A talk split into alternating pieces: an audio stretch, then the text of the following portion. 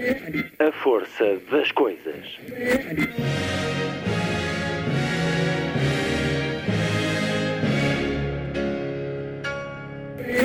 Welcome to the 109th last night of the proms.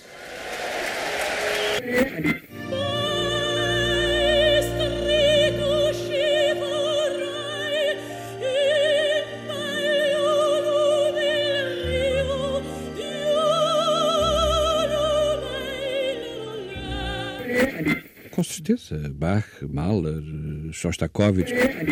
Um programa de Luís Caetano.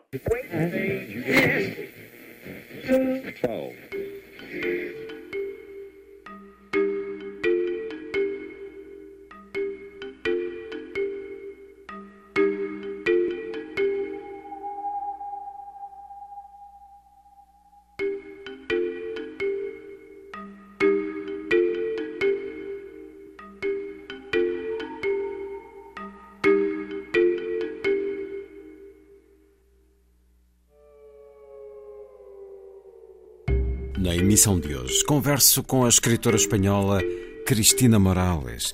Nasceu em Granada em 1985. Dela, a Sibila Publicações acaba de editar Leitura Fácil.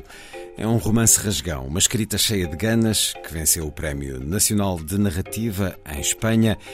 Em 2019, os 283 exemplares distribuídos pelas bibliotecas públicas no país vizinho tinha uma lista de espera de cinco meses para levantamento.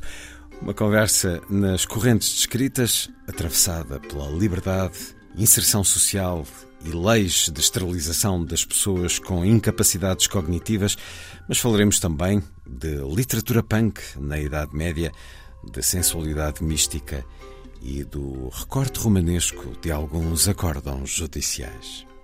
Cristina Morales e o romance Leitura Fácil. Já a seguir, em entrevista. Depois, essas correntes descritas na Póvoa de Varzim e é um momento em que este programa se associou ao festival numa conversa ao vivo com Tiolinda Gerção.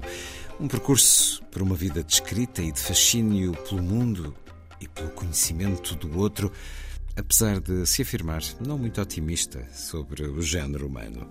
E terminamos com Ivo Machado, a propósito do novo livro Misere, editado pela Guerra e Paz. Poesia que vai do crepúsculo à aurora, marcada pela fragilidade da vida, da estranheza do mundo, dos dias que correm. É mais uma conversa nas correntes descritas deste ano. No final do programa, como sempre, o Lilliput, o pequeno grande mundo dos livros para os mais novos, aqui percorrido por Sandy Gageiro. Sábado, 13 de maio. Muito boa tarde. Esta é a força das coisas.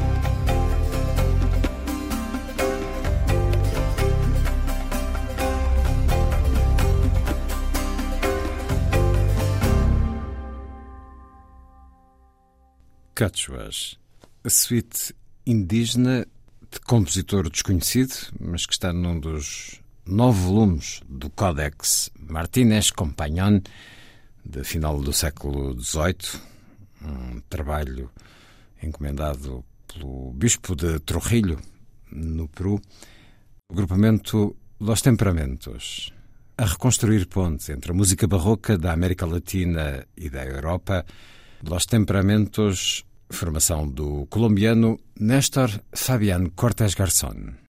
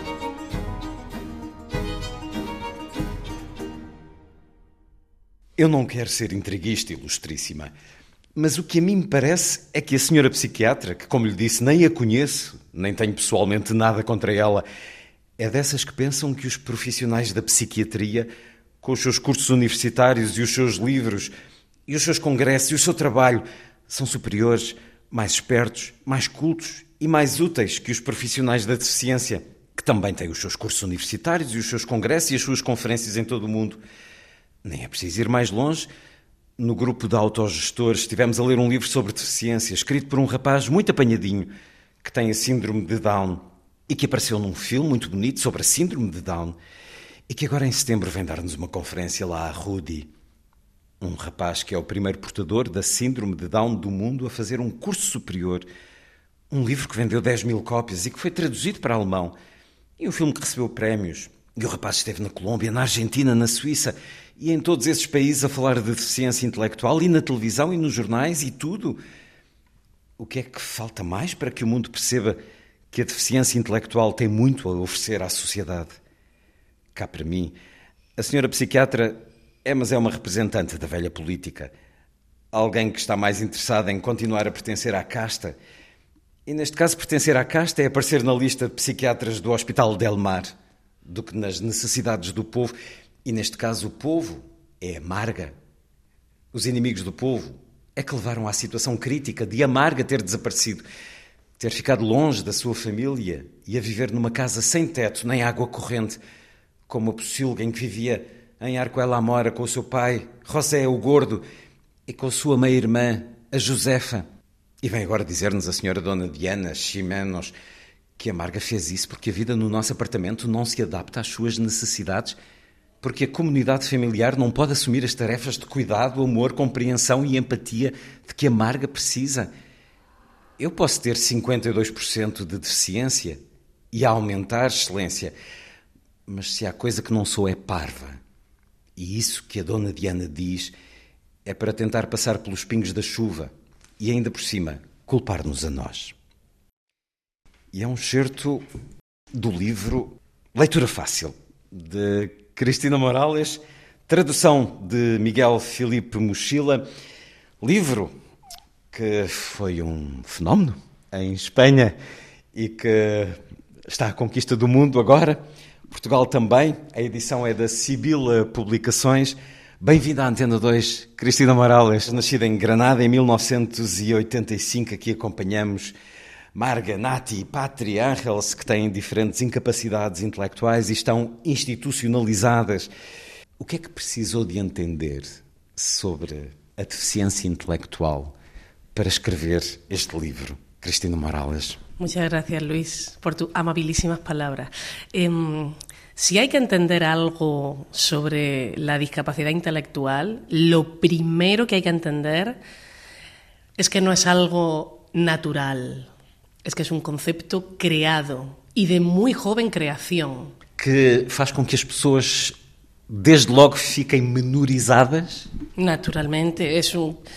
La noción de discapacidad intelectual aparece en los años 90. Antes se llamaba de otro modo. Recordemos cuando el término médico oficial era subnormalidad. Hoy en día un insulto intolerable. Eh, y antes todavía, en la antigüedad, era el idiota. O el tonto, el tonto del pueblo. Para los griegos el idiota era el que no participaba de la vida pública, el que no iba al ágora, el que no participaba en los debates, que, entre otras cosas, era el no ciudadano, el esclavo, el pobre, era desde el origen de la palabra, eh, va destinado a aquellos que están al margen del poder. Aqui fala-nos de rudis e crudis, residências urbanas, residências rurais, para pessoas com deficiência que ficam sob tutela. ¿Existem? ¿Existiram estes lugares así en España? Yo los llamo residencias urbanas para discapacitados intelectuales y centros rurales para discapacitados intelectuales. Eh, pero esa nomenclatura la invento yo para la novela, pero naturalmente que existen. no se llaman Crudi y Rudy. São lugares hospitalares. Exacto, existen y no sé cómo será en, en Portugal, pero en España son eh, sistemáticos a, a nivel ciudad, a nivel pueblo, a nivel región, cada uno con sus características diferentes. Es un ejemplo Foucaultiano perfecto. Em Portugal serviram muito esse tipo de lugares para punir as mulheres que enfrentavam uma sociedade patriarcal. Temos casos até bastante conhecidos no nosso país que, por se quererem divorciar ou por terem eh, relações extraconjugais, eram declaradas insanas ou loucas. Assim também acontece em Espanha? El concepto es el mismo, o sea, la mujer libre, la mujer divorciada, que ya por suerte no las meten en residencias por estar divorciadas, los métodos de sumisión son otros.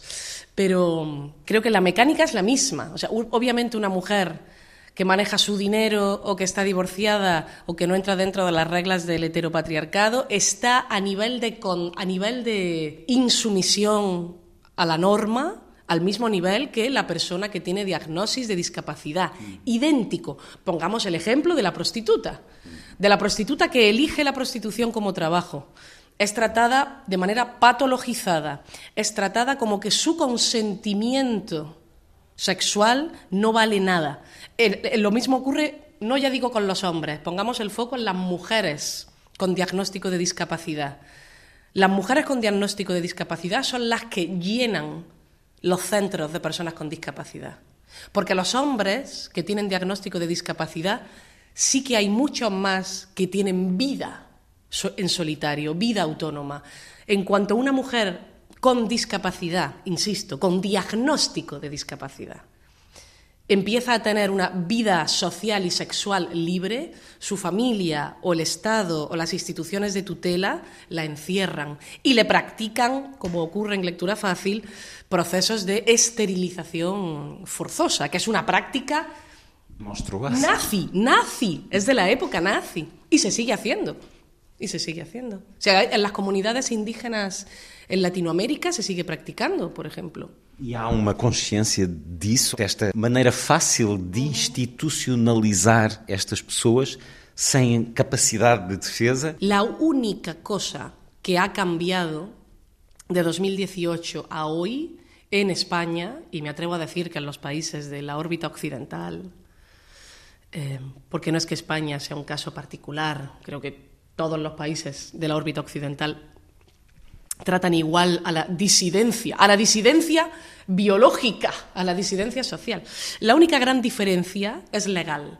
En 2018, aún en España, era legal la esterilización forzosa de incapaces. Esterilización forzosa significa que un juez puede decidir sin preguntarle al incapaz, siempre 90% mujeres, que por su actividad sexual, quizá demasiado no hace falta ni demasiado promiscua, simplemente por tener actividad sexual, se le practicaba una ligadura de trompas de falopio para evitar los embarazos. A los hombres, sin embargo, hasta el año 2020 eh, eran el 10% las operaciones de esterilización forzosa. Porque obviamente la vida sexual del varón, ya tenga discapacidad o no la tenga, es deseable la de la mujer, tenga discapacidad o no la tenga, no. Bueno, a lo que iba.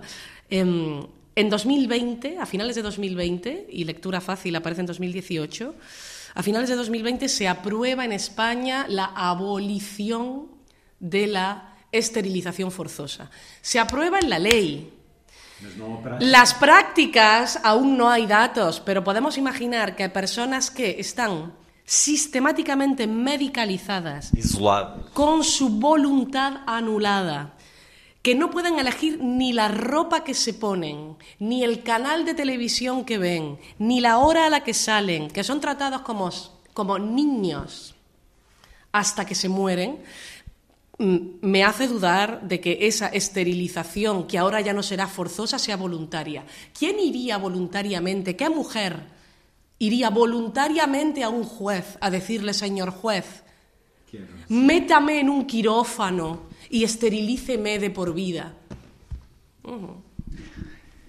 As suas personagens Por isso, libertam-se através do sexo, afirmam-se também através do sexo. Cristina Morales. El sexo en la novela a veces es tratado, es tratado como el único o el último recurso de libertad para unos personajes que tienen determinado cada segundo de su vida, inclu- incluida la sexualidad. Entonces, cuando acuden al, al sexo, lo hacen de una manera muy feroz. Eh, y cuando es muy feroz, quizás que es más libre. Y cuando es muy feroz, quizá también es violenta.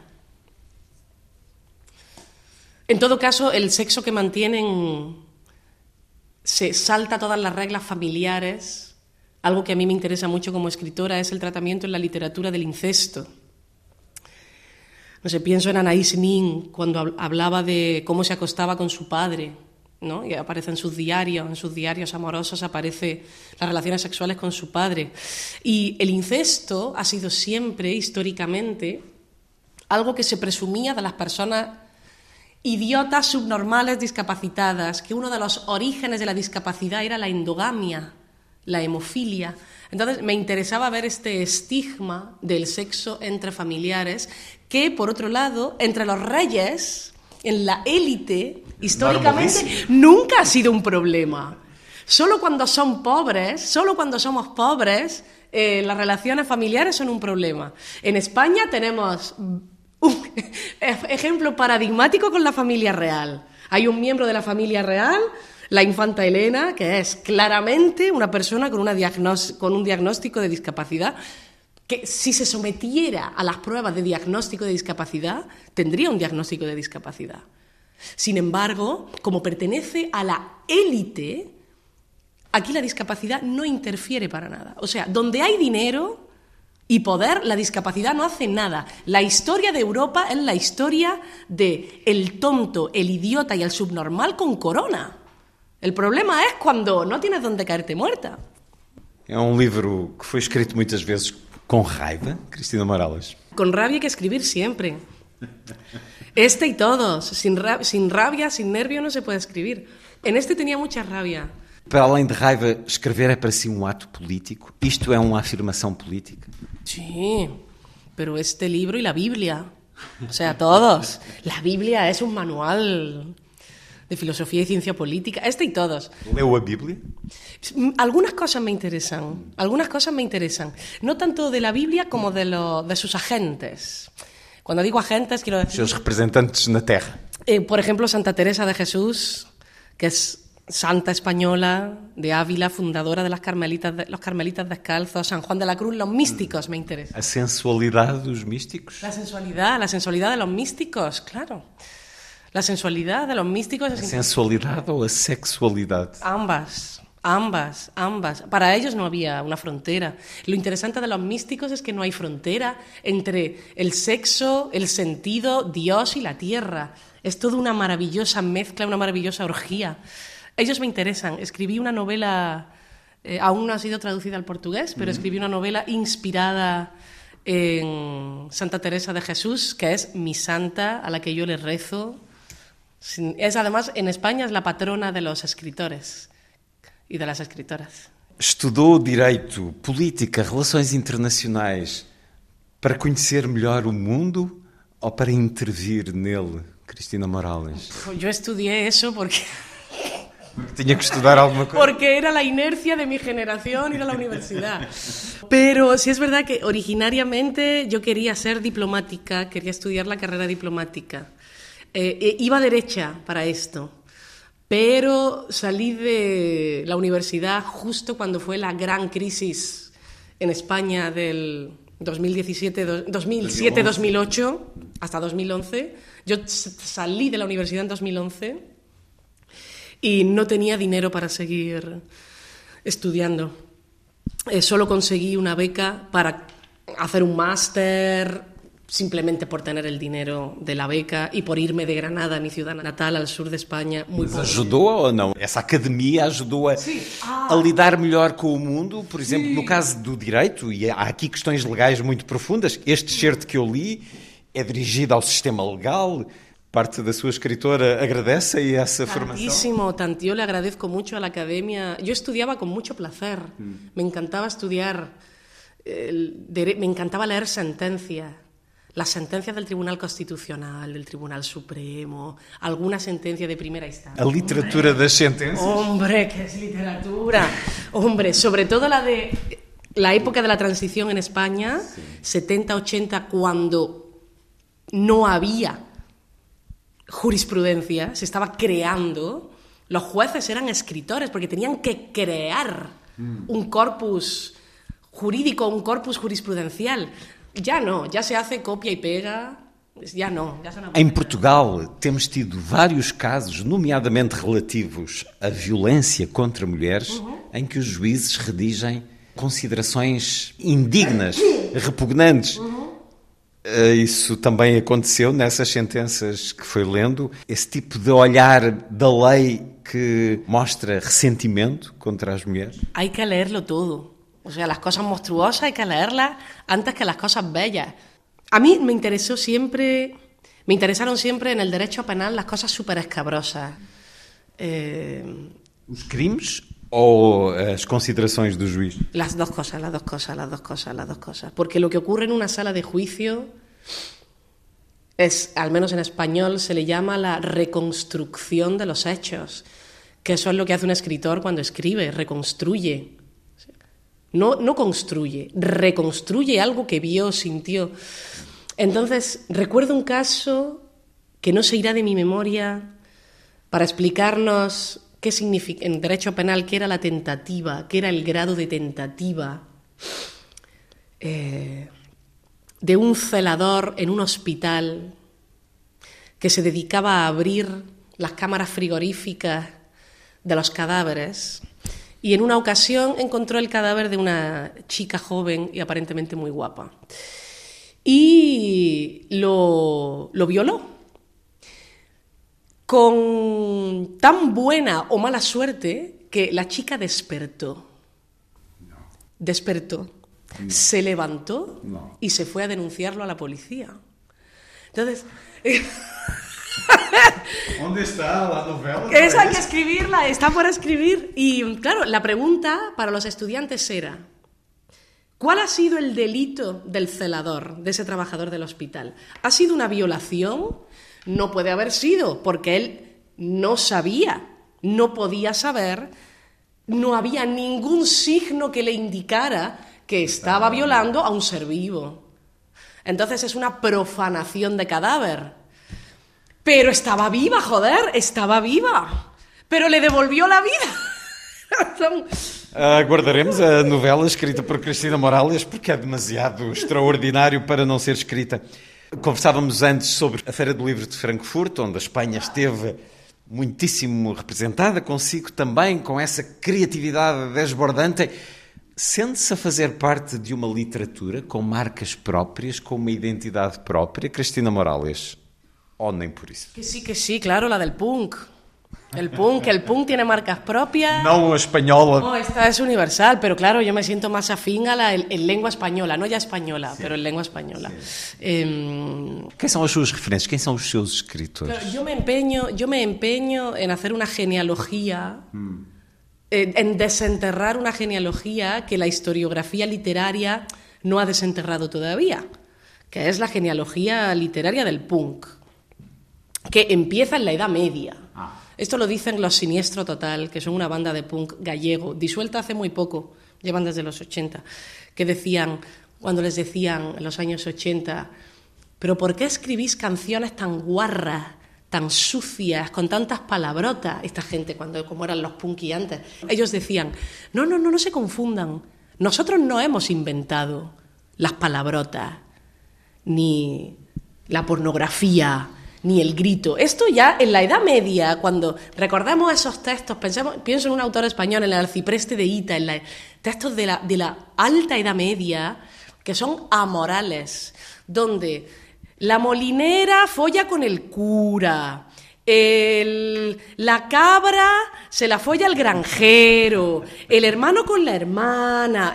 o sea, Eh, sencillamente esto es interesante a nivel sistémico, enterrarlo o darle, darle, darle, eh, no darle la jerarquía que tiene, no darle el valor y la importancia que tiene, el de la amoralidad.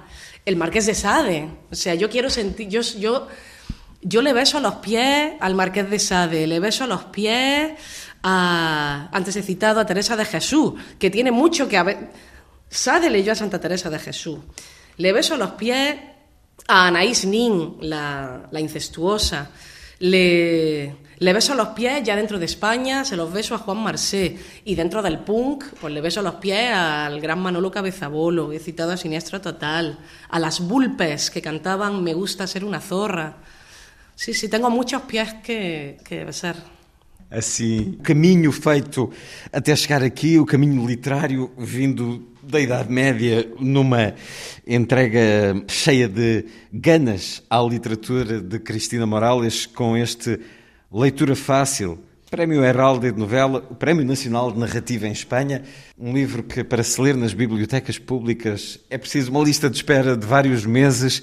Leitura Fácil agora disponível para os leitores portugueses a tradução de Miguel Filipe Mochila e Cristina Morales. Muito obrigado pela conversa na Antena 2, a Rádio Pública Portuguesa. Muito obrigada, graças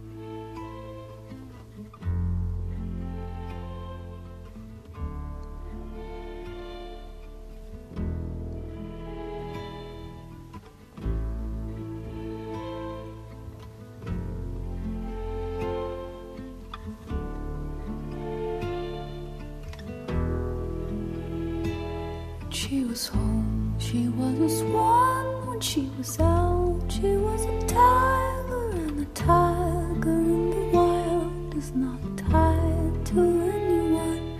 When she was lost, she was a toad. The day I found her on the road, I gave her water and a rose, and as she stretched, the sun rose. Go.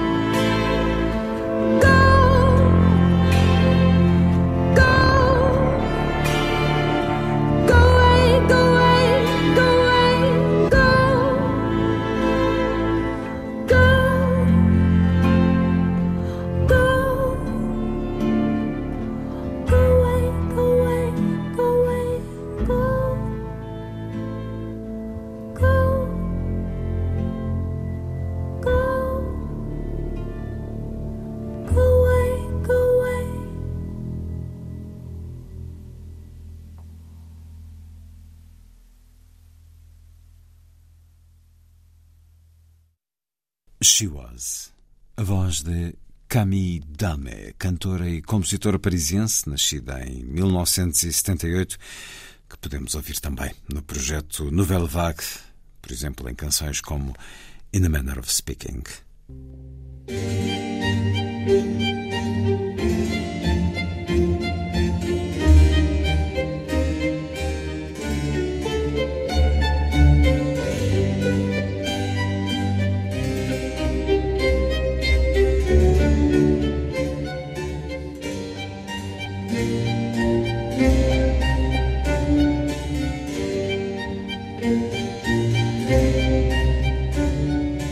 A força das coisas.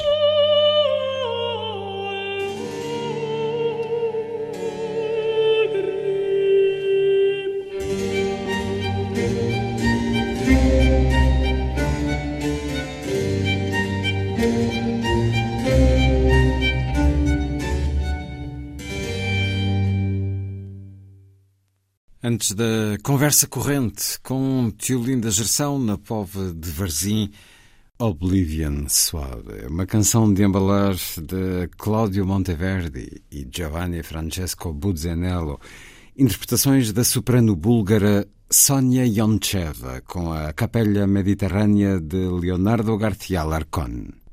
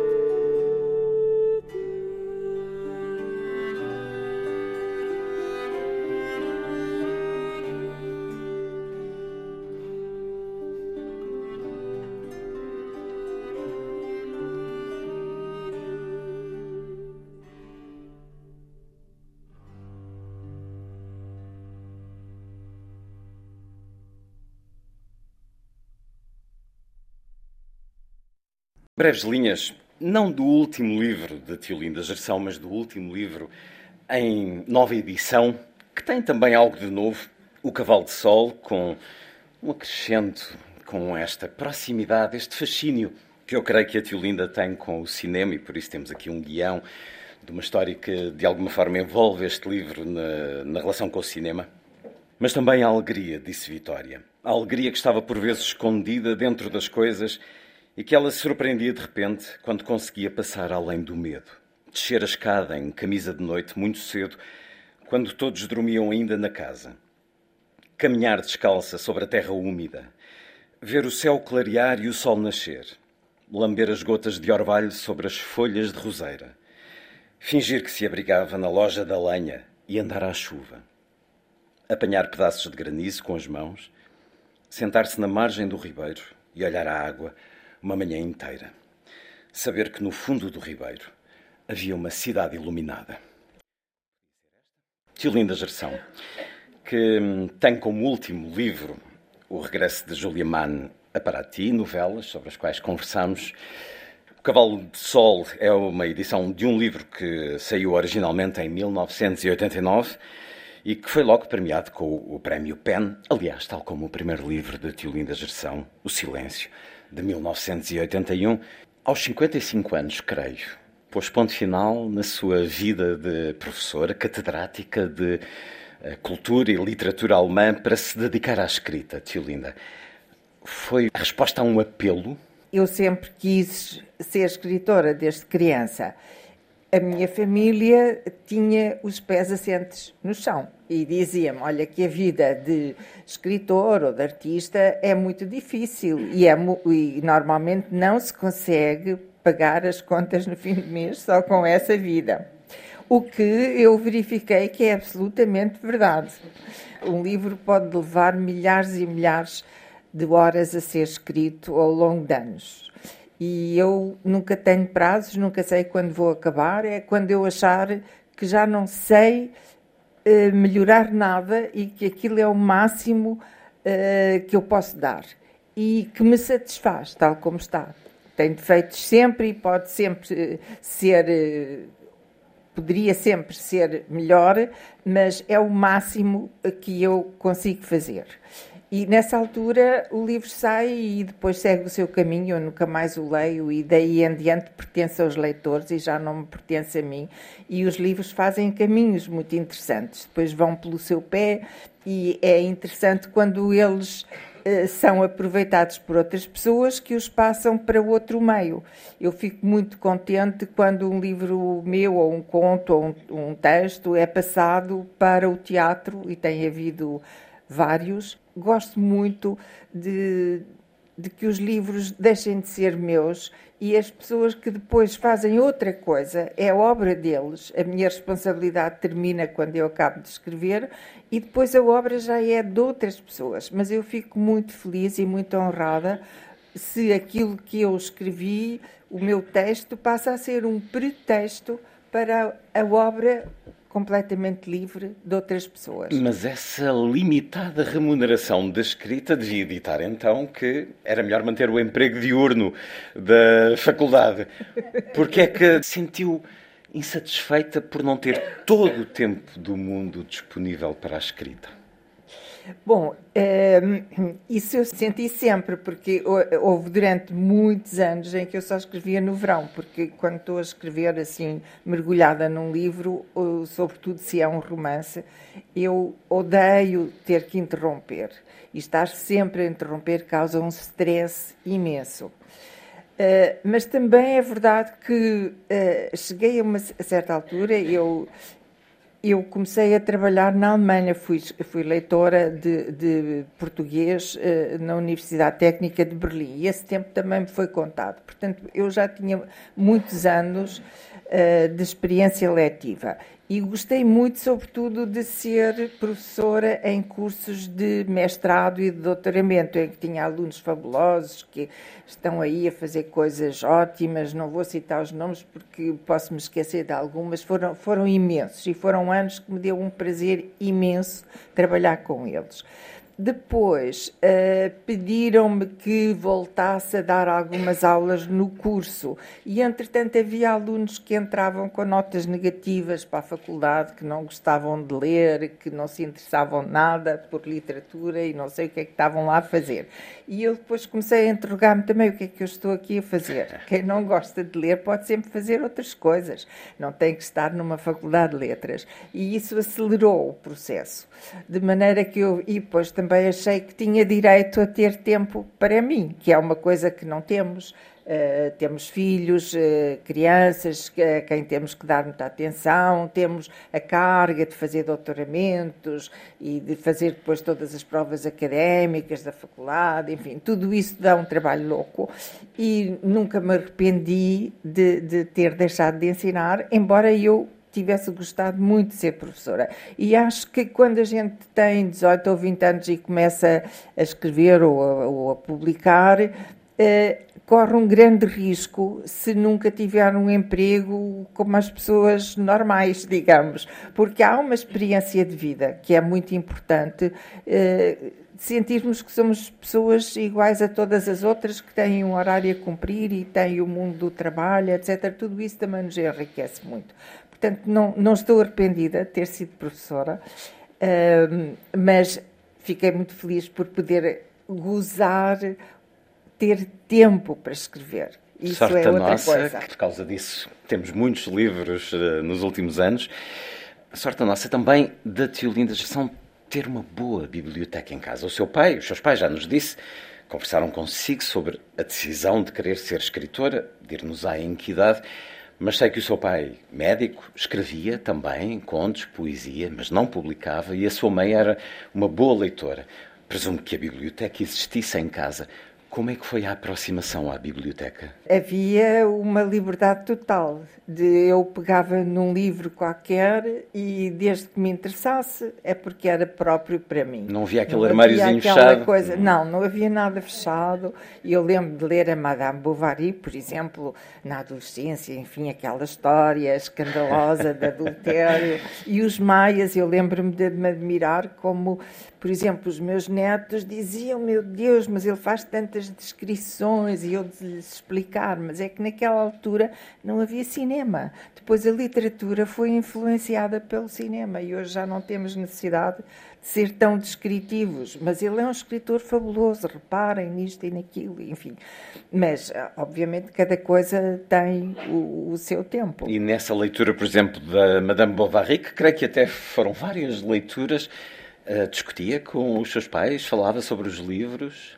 Sim, se me apetecesse, mas eles não, não provocavam assim conversas específicas para, para discutir os livros. Havia assim espontaneamente conversas sobre aquilo que se lia. E há bocado citou que este livro tem uma novidade que é uma espécie de, é muito, com muitas aspas, uma espécie de guião para um possível filme. E eu posso contar o que é que se passou, uma história em volta do livro. Porque os, nos livros eh, eu não tenho muito a dizer sobre eles. O que tinha a dizer está nos livros e acho que depois os livros pertencem aos leitores, cada um interpreta como quer e eu não sou a melhor intérprete. Acho que não há melhores intérpretes, cada um lê o livro a seu modo e, e o interpreta a seu modo. O livro só termina na cabeça do leitor, quer dizer, o que nós propomos é, é realmente é, um primeiro passo, depois há o trabalho do leitor. Mas quando saiu o livro Uh, seguinte a esse, que foi A Casa da Cabeça de Cavalo, o Lauro António, de quem eu era admiradora, uh, sobretudo depois dele fazer o filme sobre a manhã submersa, o Virgílio Ferreira, e que foi meu amigo, ele quis fazer um filme sobre a Casa da Cabeça de Cavalo. E eu disse-lhe, oh, Lauro, por mim encantada, você faz o que quiser, mas eu acho muito difícil fazer um filme sobre aquele livro, porque tem muitas personagens, é um livro divertido, é o livro mais cômico que eu escrevi e provavelmente que escreverei, uh, mas eu, eu não o imagino, não sei imaginá-lo como filme, ele saberia, uh, e, mas há outro livro que eu acho que é muito fácil de passar para cinema, que é uh, O Cavalo de Sol. E ele disse: Ah, então escreva-me um guião. Eu disse: Sei lá, eu não sei escrever guião, eu não sei nada de cinema, mas escreva assim as imagens que lhe vierem à cabeça. E eu escrevi uh, meia dúzia de, de páginas e depois, quando o livro foi reeditado, o Vasco David, eh, que é o meu editor, da Porta Editora, disse: Mostre-me o, o, guião. E ele achou ah, que o guião é interessante, chamemos-lhe guião, porque no, fundo não é, não sei, não sei de todo ser guionista. Eh, mas ele achou que, que enriquecia o livro. Uh, aquilo que eu imaginaria que poderia aparecer como imagem. Aliás, a minha escrita é muito visual. Eu não sei nem fazer um risco, não sei desenhar nada. Gosto imenso de artes plásticas, sou frequentadora de tudo quanto é exposições de artes plásticas. Uh, e acho que as artes todas se interpenetram também, a música, tudo isso. Uh, mas a escrita é muito visual, muito sensorial, isso, isso reconheço que sim. E então saiu como apêndice, uh, talvez dê ideias também ao leitor de perceber o livro uh, a outro nível, a um nível mais pessoal, digamos. Esse fascínio pelo cinema chega a ir aos lugares de filmagem, ao set de filmagem, porque parece mesmo um amor assim uh, pouco contido nas adaptações que já foram feitas. Eu nunca fui, nunca cheguei a ir, nem sei, nem eh, quer dizer, sei algumas coisas de, de, de, de, informação e deve ser um processo muito complexo, mas eu nunca assisti uh, e é um mundo de que eu não sei nada, mas eu adoro cinema, devo dizer. É uma presença diária ver um é... filme na sua vida? Sim, sim, eu vejo bastante cinema, uh, gosto muito também de documentários. Uh, Qual é o filme da sua vida? O filme, há muitos filmes da minha vida, não saberia dizer ah, qual. Há muitos. Então diga dois. Uh, por exemplo, o E Tudo o Vento Levou, que eu vi há muitos anos na, na adolescência, mas que foi um filme inesquecível.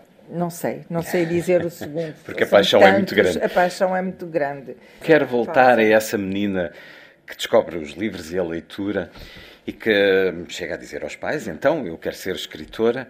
Os seus pais têm um gesto de amor muito bonito que é editarem um livro seu aos 14 anos, Liliana, são contos. Fala-nos desses contos que não fazem parte da sua bibliografia oficial, mas a verdade é que eles chegaram ao pé de si e disseram: Toma, este foi o livro que tu já escreveste. É, é verdade, eu na altura fiquei muito feliz, mas um mês depois não gostei nada da ideia. Porque comecei a achar que aquilo não prestava para nada, que era um pouco mais que redações, feitas com 11, 12, 13 anos por aí, e ainda hoje não me sinto responsável pelo que escrevi nessa altura.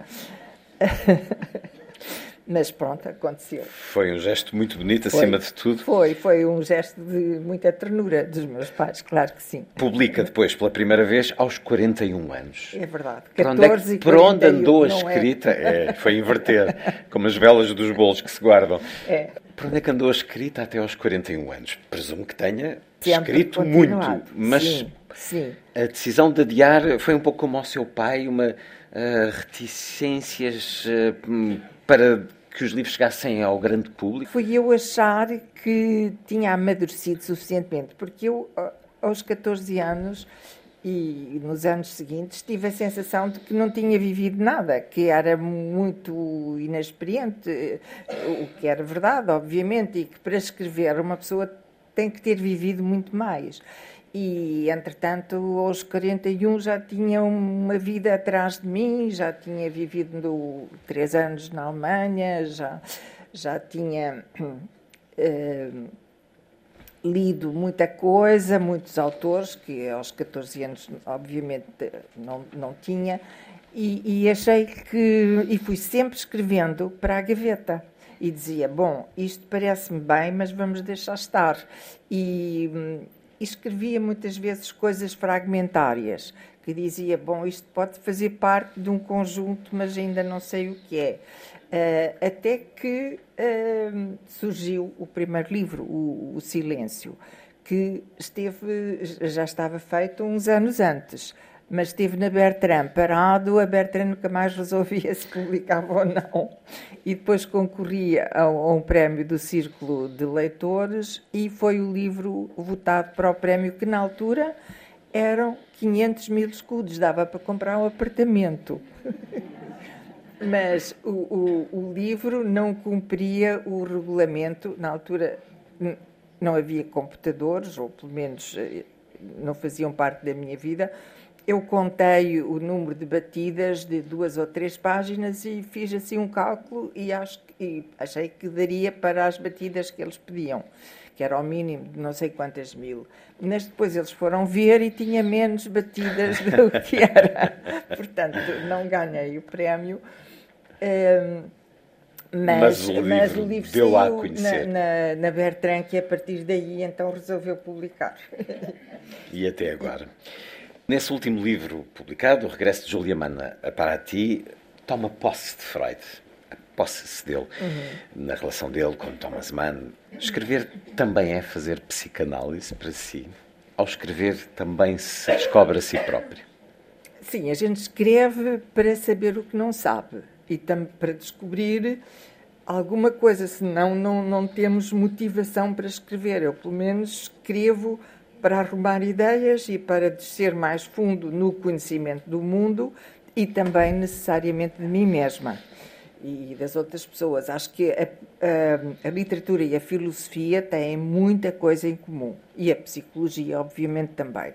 E, e na altura em que eu estudei, na Alemanha uh, e em Portugal também, acho que isso era na Europa toda, havia três, três caminhos para, para uh, interpretar os textos, que era uh, o caminho linguístico, que nunca me interessou, era muito cerebral e muito abstrato, não, não me interessava. Havia o caminho sociológico, que era interessante, mas era eh, ferozmente marxista e isso também o tornava redutor, na minha perspectiva.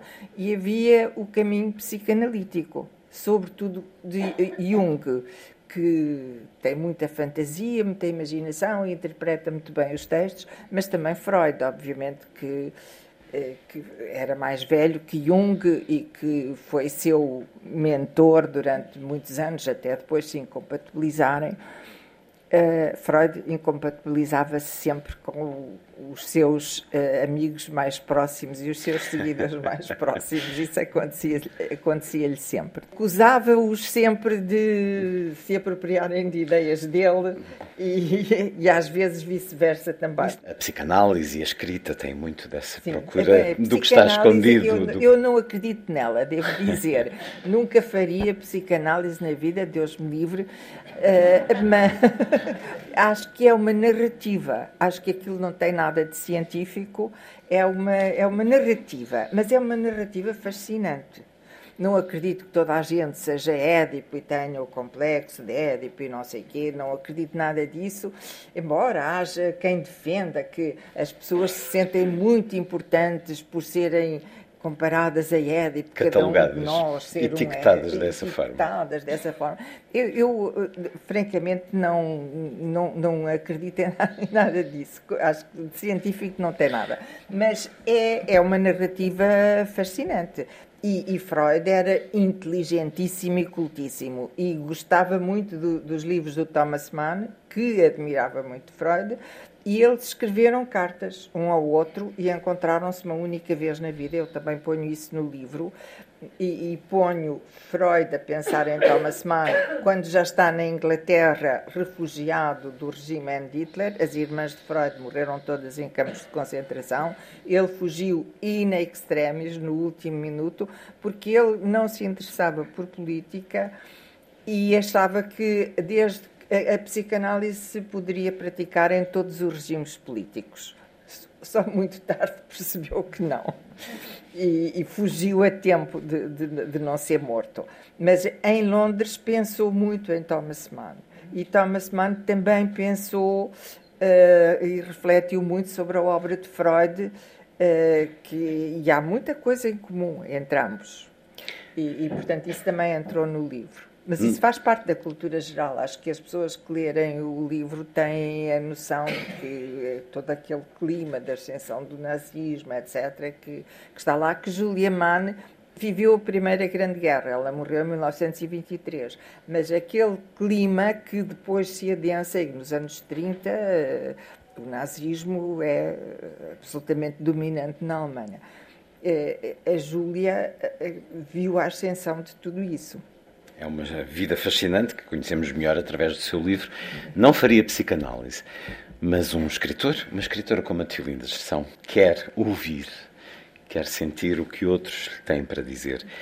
Eu sei que fez voluntariado numa linha de apoio telefónico durante alguns anos. Pedia que partilhasse connosco um pouco dessa experiência.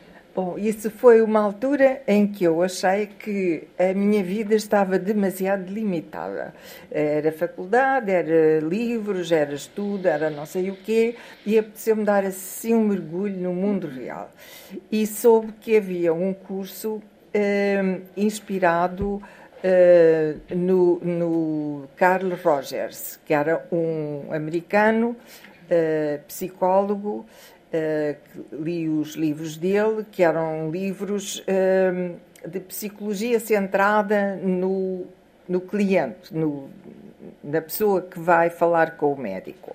E ele era uma pessoa extraordinariamente generosa e eu acredito que ele tivesse podido ajudar alguém. Uh, mas quando eu fui fazer voluntariado nessa linha telefónica, ainda nem sabia que havia depois esse curso mas eu, eu gostei e achei que consegui ajudar duas ou três pessoas, pelo menos, das muitas que telefonavam. Que linha era? Sobre que. Hum, era o SOS Voz Amiga. Na uhum. altura eh, eu não poderia dizer, é, era uma coisa anónima. Eh, agora já passaram tantos anos, eh, posso dizer o que era. E, e, e eu senti que, que me senti-me útil e senti que era um mergulho na vida real de muitas pessoas que estavam em sofrimento e ouvi histórias horríveis, etc. E pensei que podia ir um pouco mais longe. E eh, nós tínhamos uma reunião semanal com dois psiquiatras. Um, um deles ainda está ao serviço, o outro morreu entretanto, e nós tínhamos liberdade lá para uh, apresentar os casos em que tínhamos dificuldade e tínhamos instruções para dizer às pessoas: olha, eu vou pensar no seu problema e torna a falar comigo, vou estar em linha na data tal. E, entretanto, falávamos com os médicos também, para eles nos aconselharem. E, e depois foram eles que me disseram, eu, eu disse assim, eu se calhar hoje eh, eh, gostaria mais de ser psicóloga clínica, psiquiatra jamais na vida, mas psicóloga clínica eh, gostaria mais do que de ser professora. Aliás, também eu era o estilo de pessoa, se calhar um bocado maternal, em que eu tinha que fazer assim uma barreira para não deixar os alunos falarem-me deles, porque eu depois não queria dar notas a pessoas que eu soubesse que estavam com grandes problemas pessoais, etc. Portanto, havia uma barreira que eu nunca deixei transpor. Mas. Uh, percebia muitas vezes que, que as pessoas, eh, enfim, passam por circunstâncias muito difíceis, Uh, felizmente não tive casos de droga na minha família, mas muitas, muitas mesmo, amigas minhas, tiveram filhos que se suicidaram por causa de droga e que se atiraram de janelas abaixo e que ingeriram venenos e as histórias mais horríveis aconteceram ao meu lado, com pessoas muito amigas e muito próximas. E eles disseram, mas se você quiser, uh, está a tempo de fazer isso. Vá fazer este curso que demora três ou quatro anos e, e depois uh, pode trabalhar como psicóloga clínica se, lhe, se obtiver o, o, diploma, etc. E, tal. e eu estive três anos ainda lá, mas a verdade é que o curso me decepcionou imenso, imenso, imenso, porque os formadores se zangavam uns com os outros de uma maneira horrível. horrível. E houve uma das, das alunas que adoeceu profundamente porque as pessoas eram agressivas. Quer dizer, eu odiei aquele curso e disse: não, isto não é para mim. E também achei que era duro, porque eu não conseguia às vezes desligar dos problemas que eu via e trazia-os para, para casa. casa. É. E pensei, não, isto, este não é o meu caminho. Mas foi uma experiência muito enriquecedora. E também perceber que os médicos não, não eram assim tão isentos como nós julgamos. Estavam cheios de rivalidades e de, de invejas e zangavam. O, o grupo partiu-se várias vezes. Tenho a certeza que isso contribuiu para o seu conhecimento do mundo.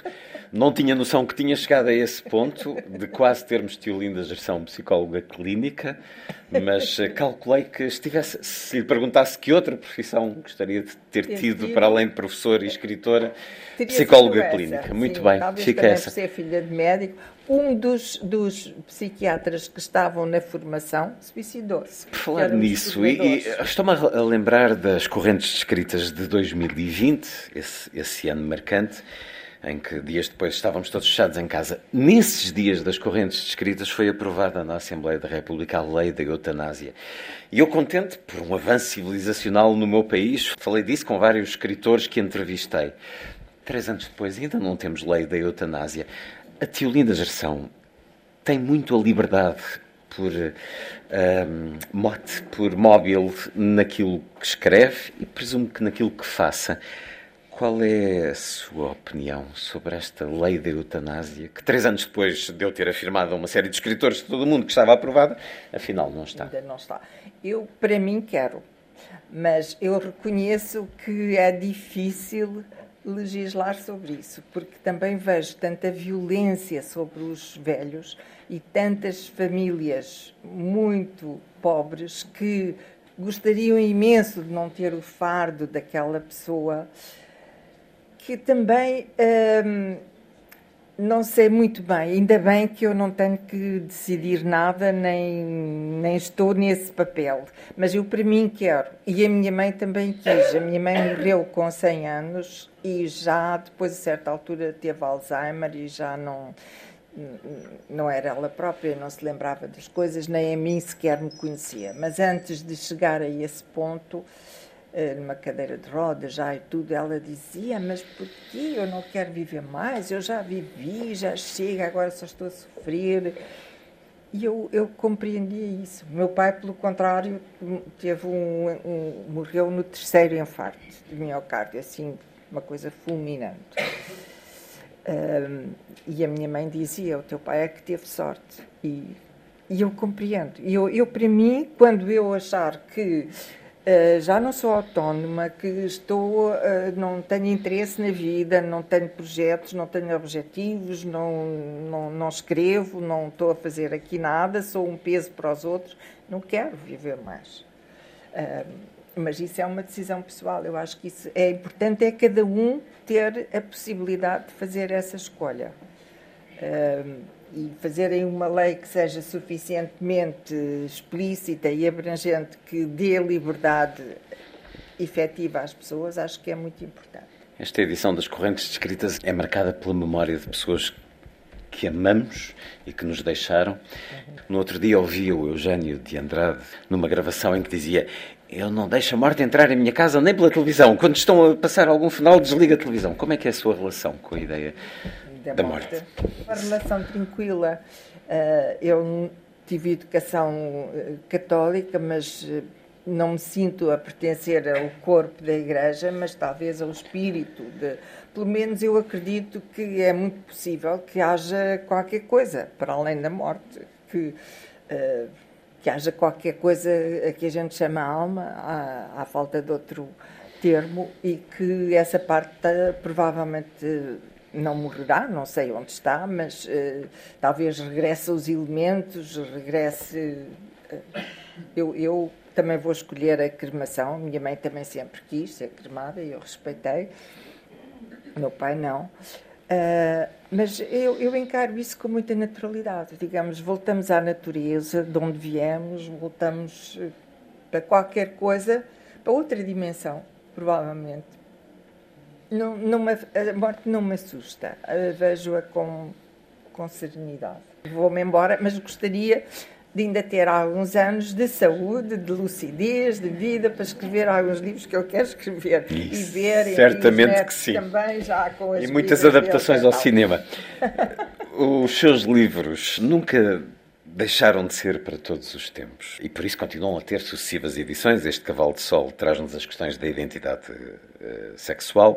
Julgo que a primeira conversa que tivemos, não sei se aqui nas Correntes, em 2007, sobre o livro A Mulher que Prendeu a Chuva, falámos sobre o que aconteceria, um dos contos, o que aconteceria se houvesse um novo terremoto em Lisboa, que tem, tem-se falado por aí. Também um dos contos sobre as questões da escola pública, a qualidade do ensino público, continua a ser muito, muito discutida e com uma luta permanente. Já quanto ao terremoto, o Presidente da Câmara de Lisboa diz que está tudo bem, pode vir à vontade. Um, Não está, não. Não está. Sente isso, que, que os seus livros falaram para aqueles do tempo em que foram publicados, para os deste tempo, e continuarão a, a dizer muito aos, aos do futuro, nos temas que trata? Eu envelheço, mas os livros têm mantido a sua vitalidade e continuam a ser reeditados e traduzidos e continuam a ter leitores.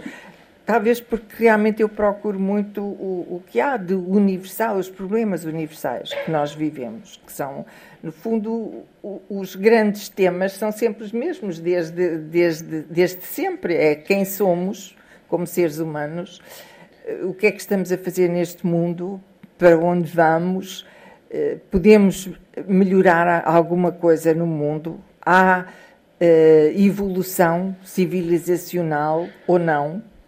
Eh, Cada vez me inclino mais para pensar que não há progresso, nós continuamos a repetir historicamente os mesmos erros desde há milénios, as guerras não acabam, enfim, os problemas continuam. Continua a haver peste, fome, guerra, como, como os cavaleiros do Apocalipse. Continuamos a odiar-nos em vez de nos tolerarmos. Eu não sou muito otimista quanto ao género humano, acho que não vale grande coisa. Nós, como pessoas, não, não, não somos muito. Não valemos muito, não. Nem como sociedade, nem, nem como indivíduos. Somos uma mistura de, de, de bem e mal. Fazemos, talvez, ou alguns pelo menos, um esforço para fazer alguma coisa de útil, que possa ser útil, pelo menos, a quem está mais próximo. Mas, Mas não, é so- não somos potencialmente extraordinários, maravilhosos. O, o ser humano não é algo de magnífico naquilo. Depois, o uso que damos a, a esse corpo e a esse espírito. Sim, nós somos a única espécie inteligente no, no sentido em que inovamos. Os animais também têm o seu tipo de, de inteligência e de capacidades cognitivas e cada vez mais eh, também os estudamos até para, para, perceber, para nos percebermos melhor a nós próprios e às vezes eles têm atitudes mais éticas do que nós. Atacam para comer e não para aniquilar os outros, enfim, por aí fora. Mas nós inovamos, nós somos capazes de, de fazer obras de arte, de avançar a tecnologia, de, de explorar o espaço, de fazer avançar a medicina de uma maneira espetacular. Nós, nós temos essa responsabilidade eh, de que realmente chegamos a um ponto em que evoluímos muitíssimo. Agora, se é depois no, no, no sentido certo, isso é uma grande interrogação, porque, sei lá, os computadores são uma coisa absolutamente maravilhosa. E, e na, na minha vida eu assistia a, a mudanças tecnológicas fabulosas. Eu, quando era aluna não havia sequer fotocopiadoras, pelo menos não havia nas, nas universidades, e assim havia uma dificuldade imensa a chegar ao conhecimento. Hoje temos esses instrumentos todos, mas também a tecnologia pode ser usada no, para, para, eh, para causar eh, desgraças imensas. De maneira que também depende do uso. As coisas em si, as invenções, eh, são neutras. Depois depende, e o espírito humano vai sempre inventando e descobrindo novas coisas. Isso faz parte da nossa eh, maneira de ser enquanto seres humanos. E depois o uso que damos às coisas é que, é que as define. E, e podem ser bom, bom uso ou mau uso. Mas por isso temos liberdade, quer dizer, isso também. E a liberdade é inata e, a- e o sentido. A liberdade é inata, eh, talvez não. É a liberdade, o sentido da liberdade também se cultiva. Mas o sentido de justiça é inato. Eh, as crianças têm fortemente a noção de justiça. Se houver duas crianças e nós dermos um repousado a uma e a outra não, ela vai ficar muitíssimo ofendida e ai de nós se fizermos isso, porque ela, a criança nunca mais nos respeita. Nascemos com o sentido da justiça. Tio Linda, nós nas várias conversas que tivemos, uma delas foi a três, com Malaca Casteleiro, já falecido, Ah, é lamentavelmente. verdade. Tio Linda foi uma, sempre uma das vozes mais inconformadas com este acordo ortográfico. Mas os anos vão passando. A luta está perdida na revogação do AO 90. Eu não sei se está perdida, mas desde que começou a ser obrigatório nas escolas eh, e ensinado nas escolas, eu acho que é. eh, e não há vontade política de, de, de, de acabar com ele. O- no Brasil, eu acho que as pessoas não ligam importância nenhuma, escrevem como querem e, e pouco mudaram. Mas aqui, por exemplo, a mim choca-me se eu entro num hotel ou num consultório e vejo escrito recessão em vez de recessão, porque é uma palavra que não existe. Também no Brasil escreve-se com P, até porque pronunciam recepção. Aqui eu chego lá e leio recessão. E não sei se, se é é exatamente o mesmo som de em recessão económica e, e chego a uma recessão num hotel ou num consultório e fico furiosa. Isto é um exemplo, mas há milhões, milhões. Mas o tempo vai passando. Quando pensamos, Eh, AO 90 são 33 anos. O melhor é, co- 60 anos para aí. o melhor é começarmos a lutar por um novo acordo, AO 2025, para corrigir todas estas hum, singularidades. Pelo menos corrijam as coisas mais estúpidas, pelo menos isso poderia ser corrigido, penso eu. Mas não há a mínima vontade política de fazer nada. Vou terminar lendo um excerto deste mais recente O Cavalo de Sol. É um novo livro, de alguma maneira, até pelo acrescento que tem.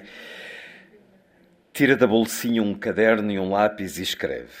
Um dia as mulheres saem das casas e vão procurar o seu lugar no mundo. Um segundo de pausa e depois escreve.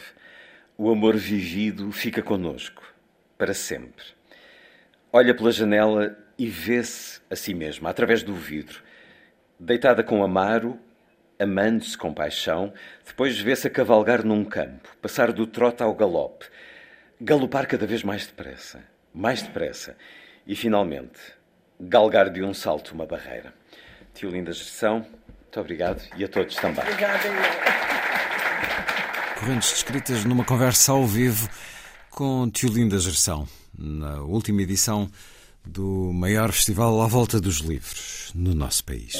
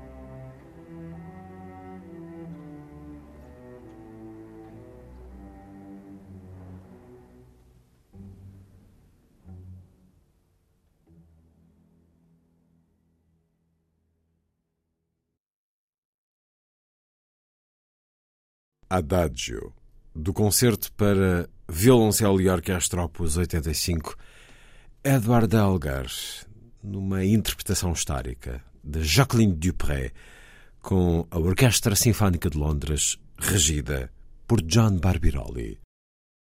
Vivo ao contrário dos relógios e toda a vida fui assim.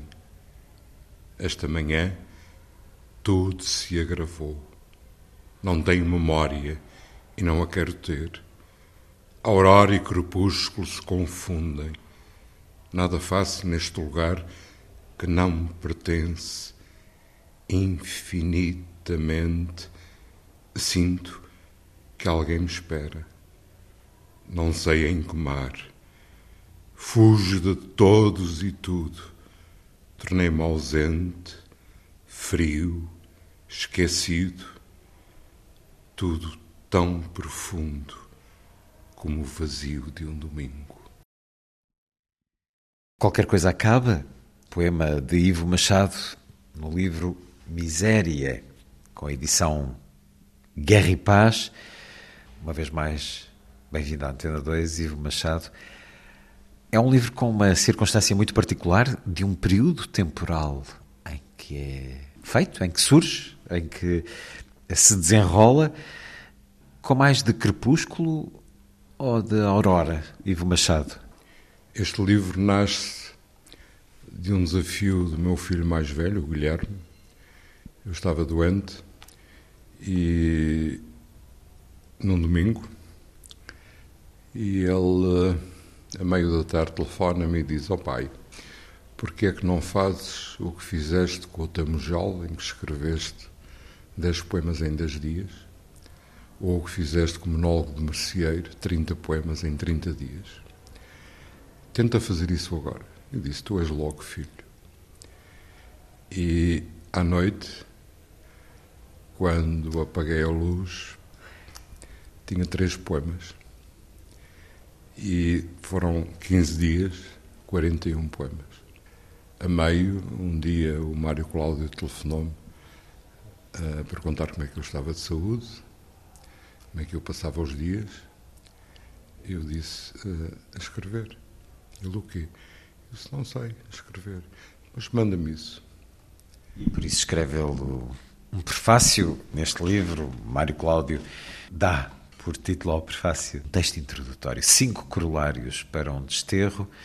Depois o livro Miséria divide-se em Aurora e Crepúsculo, se confundem, Miséria, as estrelas não estão maduras e um poema final que, no entanto, tem por eh, parte eh, o título Obrigado Sr. Stravinsky. São poemas marcados pela doença? Estamos aqui a falar ainda dos tempos da pandemia? Sim. E ainda respondendo, ou tentando responder à pergunta, de início começaram por ser uh, um crepúsculo. E à medida que o tempo ia passando, uh, eu descobri que afinal uh, era uma. Esse crepúsculo como no natural da vida, da natureza, ao crepúsculo, e depois vem o alva, vem a aurora. E eu, a partir do 12 dia, comecei a sentir a proximidade desse, desse alva, dessa aurora, dessa, desse amanhecer. Porque durante os primeiros dias eu julguei que, que tudo poderia acontecer durante a noite e que eu não voltaria a ver o sol. Falar de Covid então. É um, COVID. livro, é um livro fruto da pandemia. Foi, embora isso nunca esteja evidente em nenhum dos poemas. Marcado por esse sentimento da morte, não só dessa sempre hipótese a qualquer um de nós, especialmente a quando a doença, especialmente a quando uma doença que por muitos momentos, por muito tempo, foi ainda de desconhecimento e de interrogações várias, mas também porque estes tempos mais recentes foram muito marcados pela morte de muitos, muitos. e pelo desaparecimento de muitos, muitos amigos, amigos, queridos. Muitos amigos queridos. Eles estão aqui também. Estão, estão. E é por isso que eu, a dada altura, quando, quando percebi, ou quando me disseram, uh, uma dessas pessoas foi a Maria Teresa Horta, que me ligava todos os dias, E quando ela me disse, já encontraste um título para o livro, eu disse, oh Maria Teresa, não tem aqui nenhum livro. Ela disse, tens. Eu disse, isto só pode ser miséria, mas eu vou-lhe dar, uh, vou-lhe vou dar o nome em latim, porque lembrei-me daquilo que a Nelly da Pinhon diz nos seus, nos seus últimos livros, em que, em que ela fala do Carlos V uh, de Espanha, que aos 15 anos, para tentar falar com Deus, porque Deus não o entendia em castelhano, Uh, ou melhor, ele tentou aprender o castelhano, não é? Para poder falar com Deus. Não sei se ele confiaria muito em Deus, porque a única pessoa em que ele confiava era a Isabel, a nossa, a nossa Isabel, a, rei, a imperatriz. E, eu pensei, como quando comecei a estudar, foi num seminário, como muitos açorianos, e, e durante uh, esses primeiros dias eu tentei fazer um esforço enorme para trazer ao cimo de mim aquilo que eu uh, havia aprendido do, do latim. Então, quando, uh, quando o título se impôs, Miséria, eu disse: não, eu vou chamar Miséria em latim.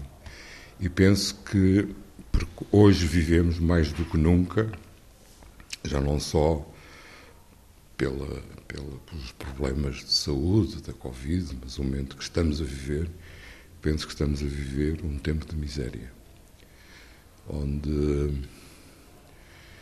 Uh, onde em diferentes níveis? Sim, em diferentes níveis. E eu cada dia tenho mais dificuldade em, em me identificar com este tempo e com os valores que hoje prevalecem, uh, ou que Vivemos um tempo onde as minorias se impõem, não é? E em que nós nos, ou nos anulamos e nos remetemos ao silêncio, ou lutamos, mas eh, penso que é uma luta quase inglória, não é? E é um tempo de miséria eh, transversal, não é? Em todas as sociedades, em todas as geografias. Eh, é um tempo, um tempo como dizia o secretário-geral da ONU, António Guterres, há um ano, vai fazer um ano, eh, não é possível vivermos no século XXI, o momento que estamos a viver, de guerra, por exemplo, na Europa, em plena Europa, para não falar de outros, de outros problemas trágicos para o, para o ser humano, muitas vezes a indiferença para com o outro, muitas vezes o outro é muito próximo, não é? Eh, uma das coisas que eu sempre gostei de partilhar é o pouco que eu tenho. E uma das coisas poucas que eu tenho é a poesia e, e gosto de a partilhar. E faço com, com, um, com prazer, com, com um gosto tremendo, porque a poesia é a água que sacia a minha sede. A Carmen Anhas, que está aqui, a mulher do Lutz, viúva do Lutz, do Sepúlveda, tem um poema magnífico, onde ela diz Ainda hoje falei nisso com ela. Uh, ela passa o poema todo a dizer a poesia não serve para nada, a poesia não serve para nada. Depois termina o poema dizendo a poesia é uh, a água que sacia as plantas do futuro. De alguma maneira, esta poesia, estes poemas, esses poemas diários, sente que o ajudaram a restabelecer, lhe deram força no estado de fragilidade? Eu penso que foram a minha salvação. Mesmo? Ou estamos aqui também com algum sentido poético? Não, não, não, não, é, não, não é nenhuma metáfora, não é, nenhuma, é, é, é literalmente a minha salvação. Era acordar, eh, a minha mulher ou a minha filha colocava uma bandeja com o pequeno almoço lá de fora do quarto, eh, eu ia buscar a bandeja, tomava o pequeno almoço e como vive diante do mar, ficava meia hora, uma hora a olhar para o mar e, passado um bocado, estava a escrever. Estava comigo a escrever, não sabendo. Uh, muitas vezes nem tinha consciência do que é que passava para o papel e depois, ao final do dia, ia fazendo uma releitura e eliminava umas coisas, salvava as outras, passava para o dia seguinte e foi a forma como eu consegui viver durante 14 dias, fechado num quarto, uh, numa gaiola dourada, porque tinha o mar à minha frente. Eu que nasci numa ilha, quase com os pés dentro do mar, tinha as refeições a horas, não podia queixar nada, tinha os amigos que me telefonavam.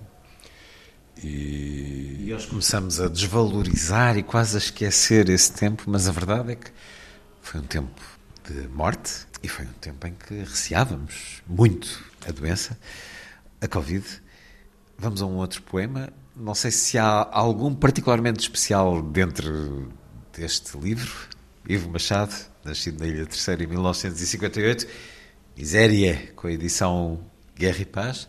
Se o autor não vai a, a, um poema próprio, eu tenho aqui outras sugestões. Podemos ir, por exemplo, a Não Existe um Deus como Quis, na página 54. O único poema que me recordo perfeitamente é do último, porque eu, ao 14 dia, pensei uh, queimar tudo. E eu dei comigo a da altura, sintonizando a Antena 2, e estavam a passar a Sagração da Primavera, de Stravinsky. E este título de capítulo, Obrigado, Sr. Stravinsky. Vamos a esse. Então, a Sagração da Primavera foi também um, um sentir de recomeço, de foi regresso? Foi a aurora, o crepúsculo e a aurora, não é? A esperança num futuro. Pensei queimar iluminuras, manuscritos, livros, mas desisti do lume. Sentei-me junto à telefonia com a sagração da primavera. Voei, esqueci as assimetrias da vida, o pão para o estômago, a filosofia e apuradas as dissonâncias, a ameaça do declínio, senti que a dor é um somatório de outras dores. Alimentar-me-ei com a vida dos livros. O melro preto fez comigo toda a viagem. É bom sentir que a Antena 2 fez parte também desse regresso à luz, dessa fuga de dias eh, sombrios, difíceis. Ivo Machado, nas correntes descritas, poeta que marca este encontro desde a primeira edição, e são 24 anos, e como em todo o mundo os últimos anos foram difíceis com as perdas que aconteceram entre aqueles que marcaram muito este principal encontro à volta dos livros no nosso país. O sentimento desta edição, Ivo Machado, em que Ana Luísa Amaral está presente em todas as mesas, mas em que ainda, apesar de já termos aqui estado a homenageá-lo o ano passado, o Luís Púlveda ainda é uma... A sua falta é uma presença tremenda, mas também a sua afirmação entre nós, neste dia das correntes em que conversamos, foi anunciada a, a colocação de uma de um espaço a que vai trazer para a Póvoa de Varzim o escritório de Luís Póvoda e a biblioteca, mas perdemos também, da Pinhon, o relembrar, manter presente é uma forma de alegria e de homenagem perante aqueles que desapareceram, Ivo Machado. São dias de alegria, mas são dias marcados pela saudade de muitos que não cá estão. E o Luís enunciou três, de quem eu gostava muito, Ana Luísa, a Anélida, Luís de Púlveda, mas vejo como sendo dias de alegria porque qualquer um deles amavam profundamente a vida. A Ana Luísa foi uma mulher que que, que nos deixou muito. Tem uma obra, eh, ainda hoje, isso foi, foi marcante na primeira mesa, com o Labrinho Lúcio e a Elia, que, que escreveram os dois, duas cartas dirigidas à, à Ana Luísa, e por isso acho que é um momento de festa. O Labrinho Lúcio perguntou várias vezes: Onde estás tu, Ana Luísa? Eh, eu não sei onde é que ela está, mas eu tenho, tenho sentido a presença dela por aí. Quando vejo um amigo comum, aquelas pessoas de quem ela gostava, tu eras uma dessas pessoas. A Nélida, lembro-me da última vez que ela esteve cá, penso que em 2019, em que saímos do hotel, ela de braço dado comigo, porque já, já estava com alguns problemas de visão, a apoiar-se. Ela falava da ela dizia: Isto só é possível na Pova de Varzim por causa da nossa amada língua a nossa língua portuguesa. E o Lúcio, que tinha várias vezes tentou aprender português, mas nunca aprendeu, ele uh, apoiou sempre as correntes desde a primeira edição, esteve cá no primeiro ano. Uh, eu lembro-me que. Porque as correntes nascem um pouco da Semana Negra de Rijon, um encontro à volta da literatura mais policial e que era organizada por ele. É verdade. Eu lembro-me que na primeira noite, a noite da terça-feira, eu vim cá só para estar, para estar com ele e saí daqui às 5 da manhã e, e, tinha cá estar às 10 e meia, 11 horas para a cerimónia solene, na altura que se fazia no Salão Nobre da Câmara Municipal da Póvoa de Varzim. Já se conheciam antes? Sim, já, já. O Lutz está cá, tenho sentido a presença dele. A Carmen, com quem estou sempre em contacto. No verão passado estivemos os dois, eu e ela, em Itália, com Vita Casa da Poesia, que vamos com frequência. Foi a primeira vez que nos encontramos depois da morte dele. E foi ela ontem à noite, porque eu já sabia que estavam a haver diligências para que a biblioteca dele viesse para a Povo. E ela ontem, antes de jantar, deu-me essa notícia felicíssima, com um sorriso nos lábios, no rosto.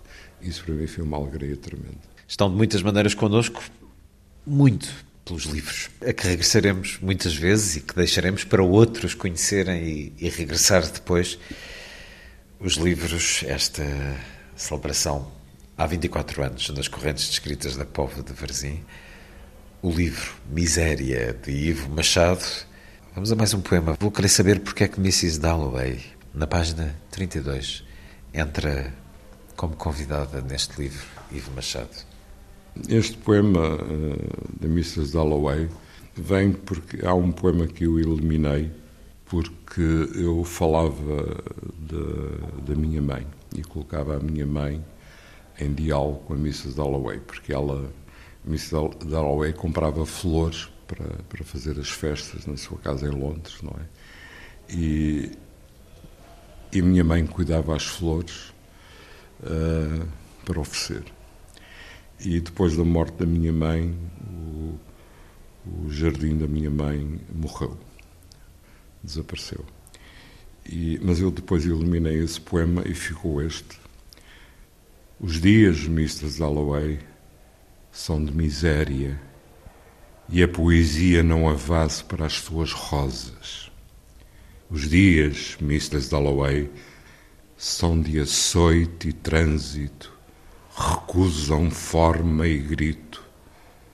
Os dias, Mrs. Dalloway, são tristeza nos frutos e flores sobre a mesa. As flores nessas festas sempre imprevisíveis e obstinadas de Mrs. Dalloway, no livro Miséria de Ivo Machado, a edição Guerra e Paz, saudemos que as coleções, os livros de poesia, as editoras continuam a querê-los, a dar-lhes espaço e assim Ivo Machado também, nesta chancela Guerra e Paz, com este novo livro, uma conversa nas correntes descritas. Ivo Machado, muito obrigado uma vez mais por estar na Antena 2. Boa noite, Luís Catano. Muito obrigado.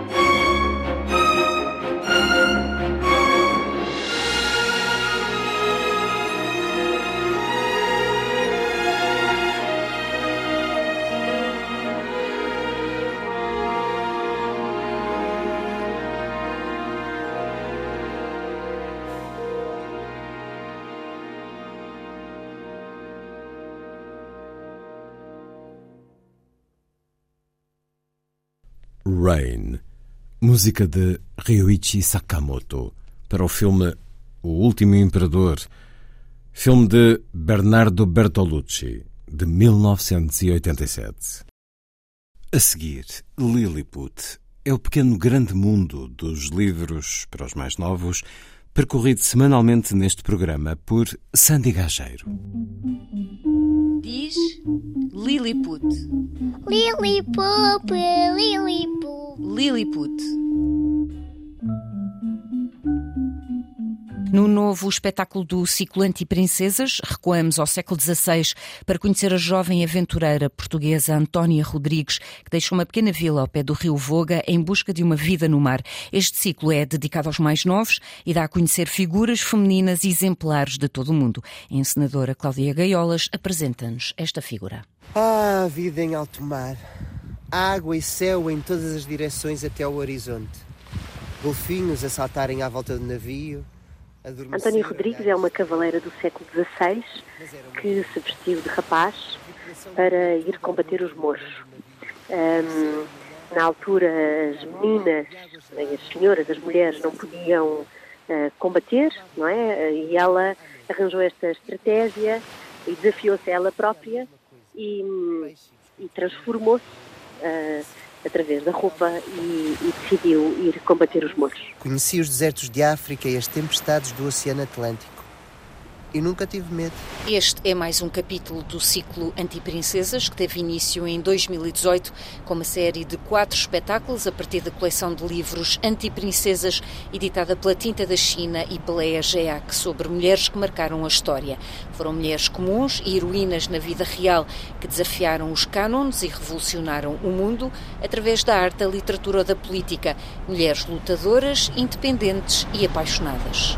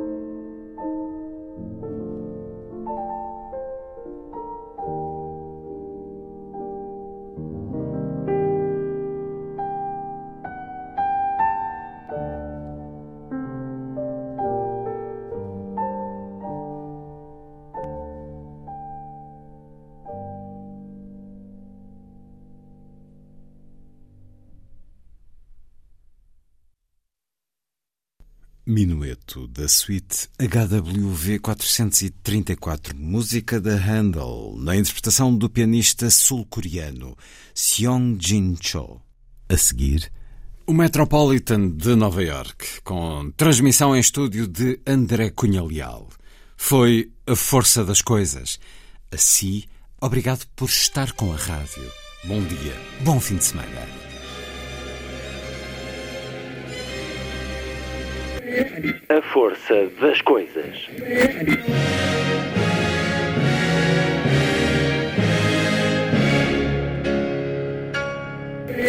Welcome to the 109th last night of the proms.